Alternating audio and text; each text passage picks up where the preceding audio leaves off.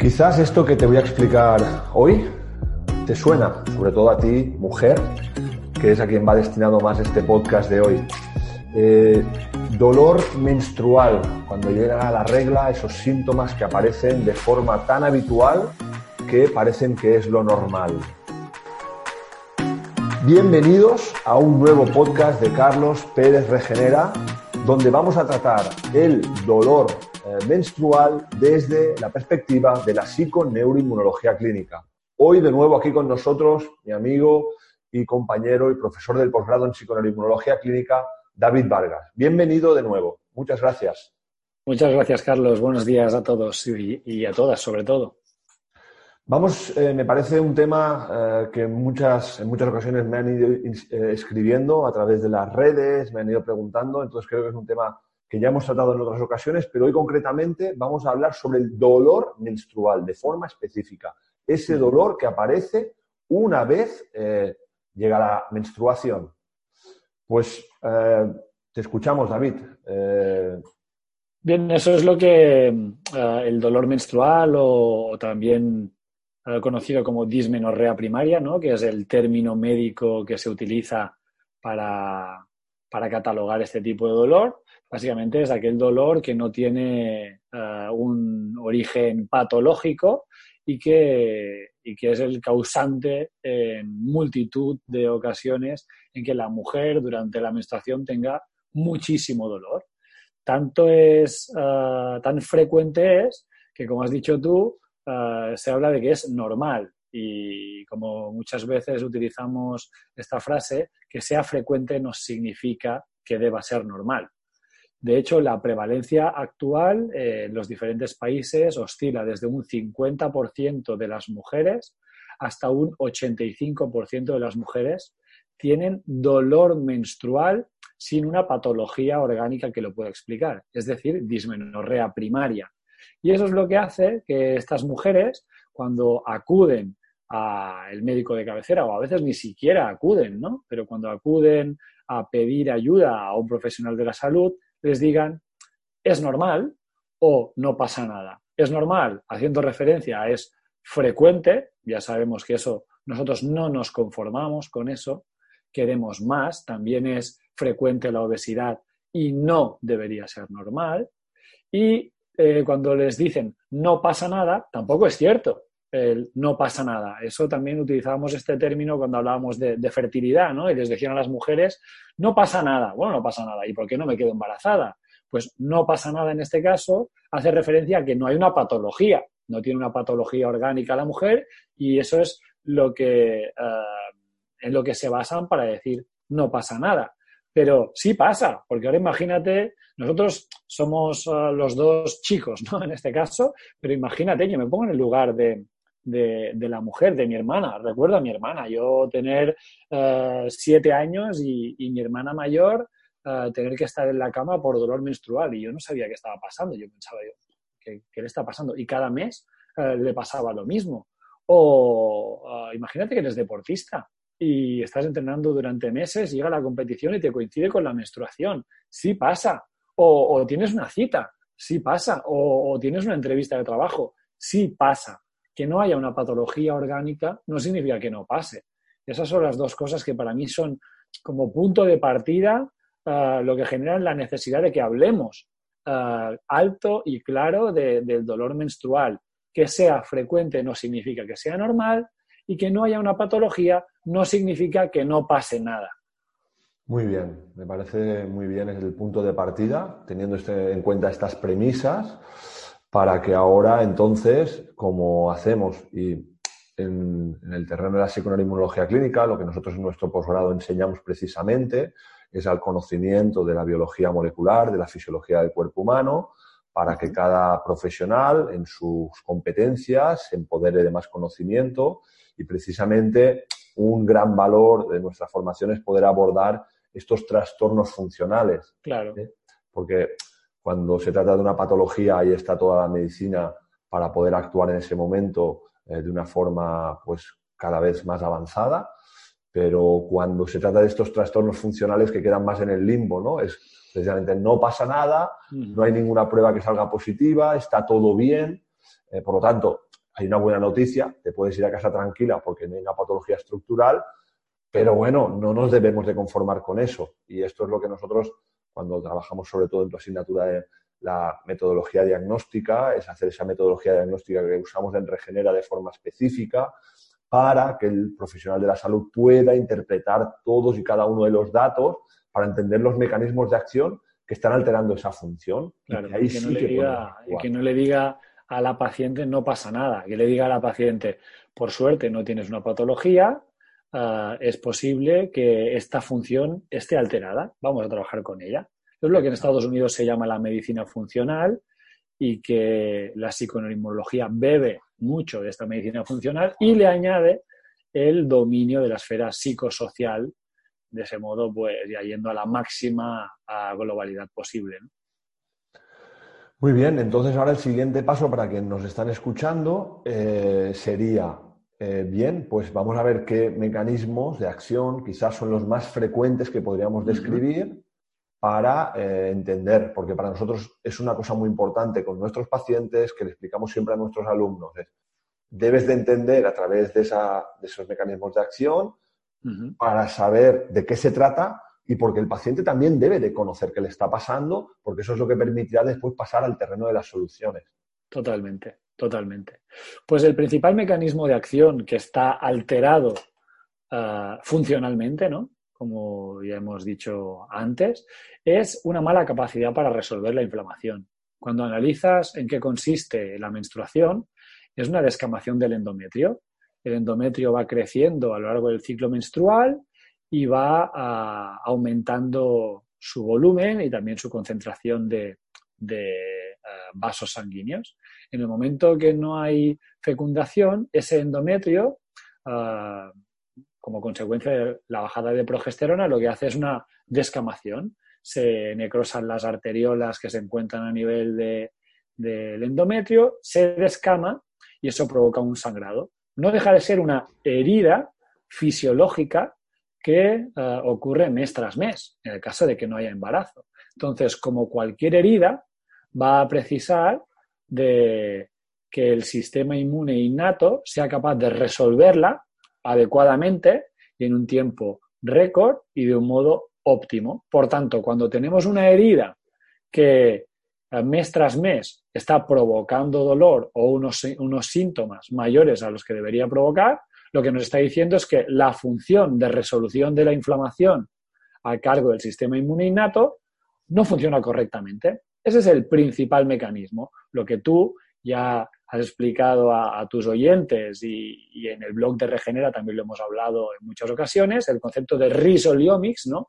la ciencia de la resolución de la inflamación, que el autor es Charles Serhan de la Universidad de, Harvard, ¿no? Eh, con múltiples estudios, hasta 400 estudios publicados, pues eh, plantea el término de resoliomics, que tú les has hablado ya a, tus oyentes del mismo, ¿no? Sí, hemos usado, ya lo hemos citado en diferentes podcasts, de hecho algún podcast en concreto donde trataba la inflamación como tal y expliqué estos mecanismos que Charles Serhan nos propone en sus estudios, viendo esas moléculas de grasa especializadas, responsables si están en la membrana celular como debe de estar, responsables de un proceso secuencial adecuado y correcto, generando las moléculas.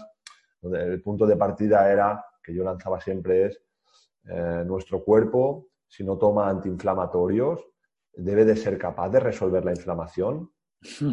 ¿no? Claro, por supuesto, ¿no? La pregunta es, evidente, la respuesta es evidente, quiero decir. Claro, entonces Charles Serhan lo que nos propone es cómo nuestro cuerpo es capaz de resolver una inflamación y qué rutas metabólicas o qué rutas moleculares deben darse y qué es lo que nuestro cuerpo, yo digo siempre, da por hecho que debe de estar para hacer acciones que son tan básicas y vitales. Entonces, podríamos llegar a la siguiente cosa que es, hemos llegado a, tal punto por nuestro estilo de vida que hasta cosas tan esenciales y tan básicas Mm, nuestro cuerpo no tiene ni aquello que debe de tener para poder resolver esto de forma adecuada. Totalmente. está explicado. Si quieres podemos revisar ah, los conceptos que están involucrados específicamente Claro, por supuesto. En el dolor menstrual y su relación con los risoliomics y así les ofrecemos soluciones a todas las chicas y mujeres que nos estén oyendo.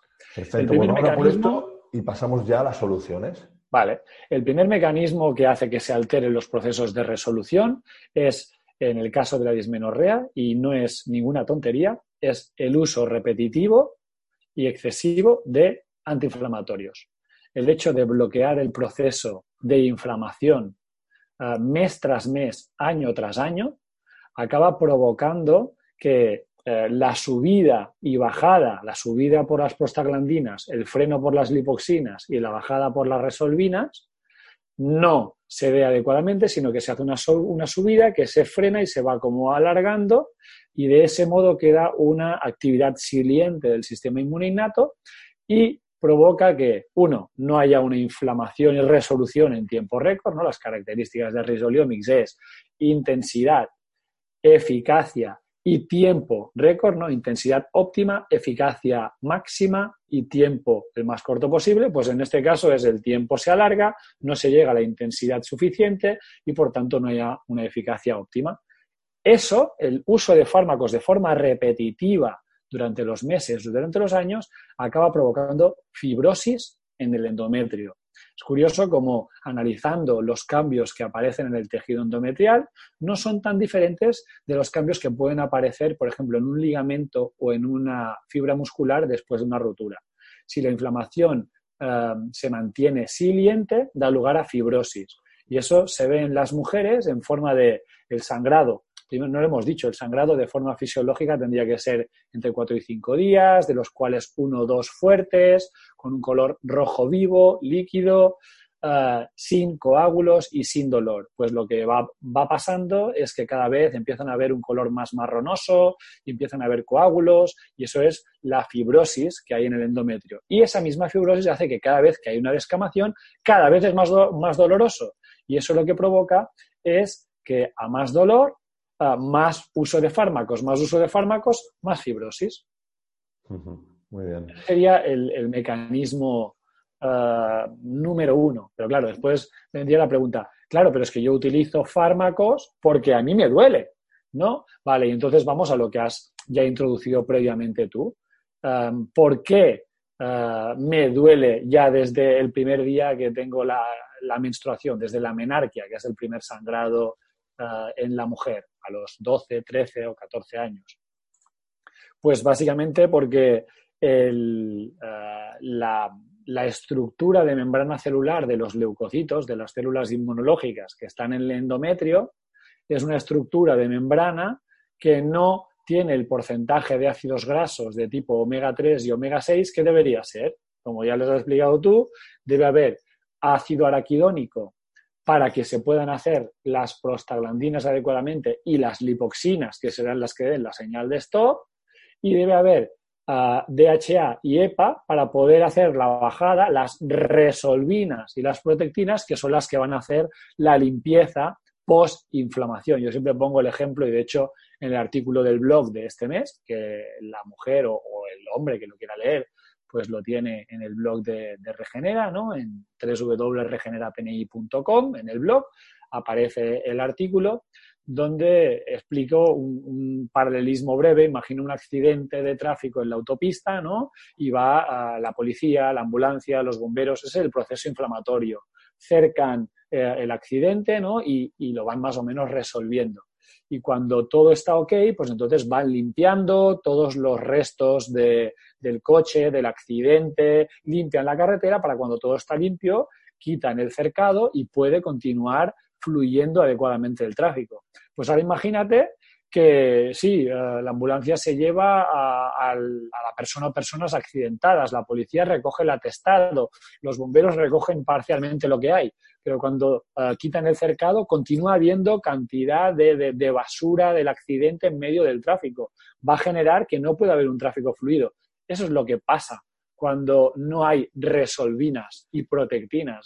los términos científicos para, para, lo que hacen las resolvinas y las protectinas es un aclarado de células inmunológicas viejas, una limpieza de desechos de, la inflamación.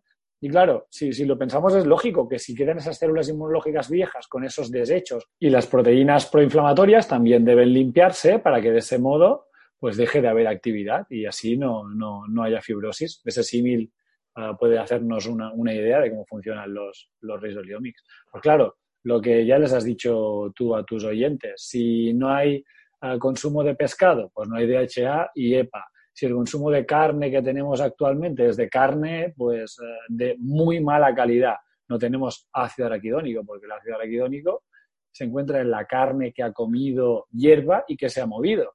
Entonces, la estructura de membrana celular que tienen los leucocitos no tiene ácido araquidónico, no tiene DHA, no tiene EPA, pues claro, el proceso de inflamación que lleva a cabo no es para nada un proceso risoliomics, ¿no? Por eso que aquí una de las cosas para empezar que propondríamos sería, por un lado, ingerir más grasa de proteína animal que sea de calidad, de pescado azul, que hemos dicho en muchas ocasiones, de marisco y de carne que sea de calidad. Con eso aseguraríamos una entrada de grasa correcta que podría, eh, que podría no, que va a ayudar a resolver esta situación de una forma adecuada. Uh -huh. Los huevos ecológicos también. Sí, no lo hemos dejado, perdón. Sí, huevos ecológicos como una fuente de ácido araquidónico también. O, o, un muy buen medicamento, el jamón, el jamón ibérico, es una gran fuente de ácido araquidónico, es un gran medicamento curarse así. Eso es, eso es. Esas son las buenas noticias. Esas son las buenas noticias. Uh, otra posibilidad, uh, hemos hablado de bloqueo del proceso por uh, la utilización de fármacos, que a medio o largo plazo puede dar fibrosis y por tanto más necesidad todavía de fármacos. El segundo mecanismo que hemos hablado es la estructura de membrana en cuanto a ácidos grasos y la falta de ácido araquidónico, DHA y EPA.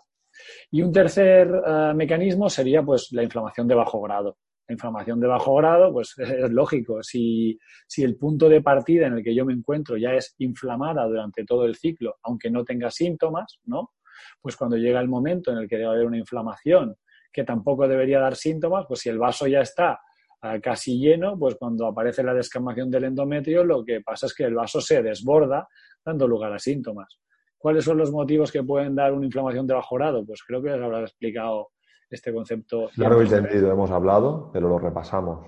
Microbiota, parasitosis, obesidad, falta de descanso, estrés mantenido, todo eso, ¿no? Son Serían factores. mecanismos que pueden dar lugar a esa inflamación de bajo grado que se debe intervenir para que cuando llegue la inflamación fisiológica de la menstruación no desborde, no se vea desbordado el vaso. Eso es. Sí, yo recogiendo unas palabras que aprendí de ti, David, que tú manejas más esta parte hormonal, podemos decir que más o menos cuando una mujer empieza a comer adecuadamente, empieza a tener un estilo de vida favorable, pues en hidratación, se empieza a mover un poquito, descansa ya teniendo en cuenta un poco la, la higiene de, del sueño, uh -huh. podríamos decir que un 70-80% de mujeres que automáticamente, de forma increíble para ellas, porque, hostia, eh, no se lo creen, eh, empiezan a ver cómo pueden tener la menstruación sin dolor. Totalmente. Es, es, es increíble eh, el nivel de éxito que tiene el abordaje de, psiconeuro, de psiconeuroinmunología en el tratamiento de la dismenorrea. Es una absoluta locura, porque como has dicho tú, la mujer ni se lo cree, lleva 15 años sufriendo y de golpe mejoras el aparato digestivo a través de la alimentación o a través de intervenciones quizá con algún complemento. Pero tampoco no es un súper tratamiento súper complejo, no, no. El 70% en un periodo de 2 a 4 meses mejoran un 80%. Es, es, es, es, brutal, es así, sí, sí, totalmente brutal. Después hay un, un 30% que hay que tocar cosas más específicas, ¿no? Cuando ya encontramos fibrosis y cuando hay algún otro mecanismo, pues quizá a nivel de polimorfismos genéticos y tal, pero un 70% mejora una barbaridad. En cualquier caso, animamos a que el punto de partida sería lo que ya estamos planteando. Es decir, Totalmente. sea que vas a mejorar, eh, seas de ese 70-80% o no, el, la primera intervención que hay que hacer es esto. Es empieza, empieza por lo menos a ser consciente que con un cambio en tu estilo de vida, eso es mejorable eh, en un porcentaje muy grande. Y después, a partir de ahí, si no logras la mejoría que te gustaría, bueno, pues después de ahí puedes acudir a algún profesional de la salud claro. y eh, poder afinar en tu caso en concreto y encontrar ahí más soluciones. De hecho, eh, pueden acudir directamente a las clínicas de Regenera. Nosotros vamos a lanzar a partir de, enero una forma de ayudar a, las, chicas y a las mujeres a nivel de dismenorrea eh, directamente online para que de este modo pues las limitaciones que ofrece el territorio, en nuestro caso en la clínica que se encuentra en Bañolas, pues poder ayudar a la máxima gente posible directamente online eh, con, con, Pera, que, que, es mi mano derecha en la clínica, y, con, y conmigo, pues intentar ayudar a la máxima gente posible, con Irene, cosas que, ya se están haciendo a nivel digestivo, nutricional, que también tú ofreces el servicio online, Carlos, hay Xavi, Néstor, pues ampliarlo y, especificarlo de forma, de, forma concreta en este área para ayudar a la máxima gente posible. Podéis, bueno, ahora dejaremos la, web y cómo pueden acceder. Me parece eh, bien, yo creo que el contenido de valor está sobre la mesa. Falta un mecanismo, falta ah, un mecanismo que es interesante o muy interesante, que es cuando hay intolerancias entre moderadas y severas.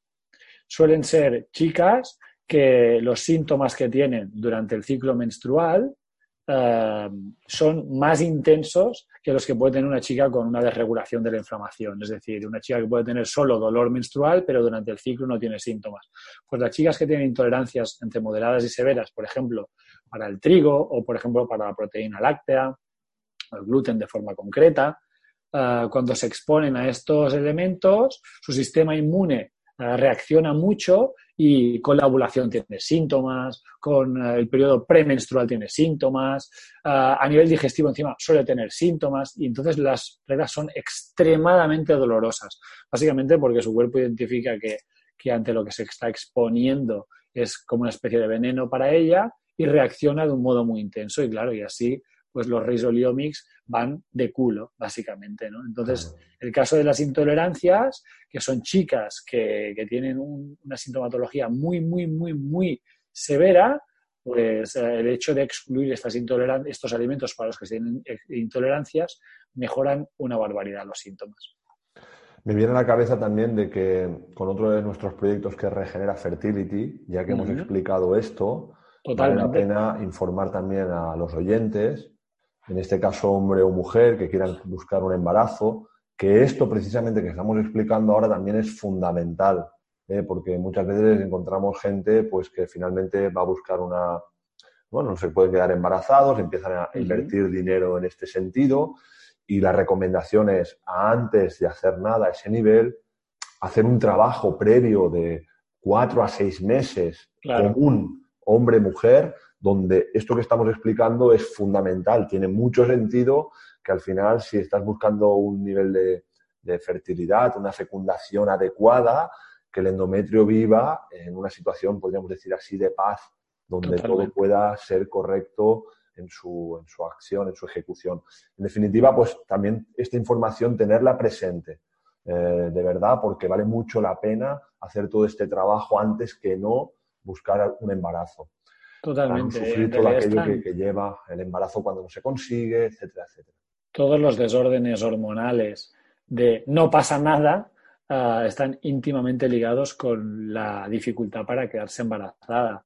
Y como dices tú, si vas directamente a reproducción asistida, que está bien, está bien utilizar la reproducción asistida, pero vas directamente a reproducción asistida sin generar un escenario tanto a nivel endometrial como a nivel de eh, pues de, semen directamente o incluso a nivel social, ¿no? De la familia, que haya un entorno, como te diría, cálido para que pueda ser recibido ese ocito fecundado, pues eso multiplica, pero muy mucho, la eficacia de, pues de las relaciones sexuales en busca de quedarse embarazada o de la reproducción asistida. Yo siempre digo que no es que a las, a las mujeres, a las parejas que veo en consulta, les digo, no es que no seáis fértiles vosotros, es que no tenéis una vida fértil.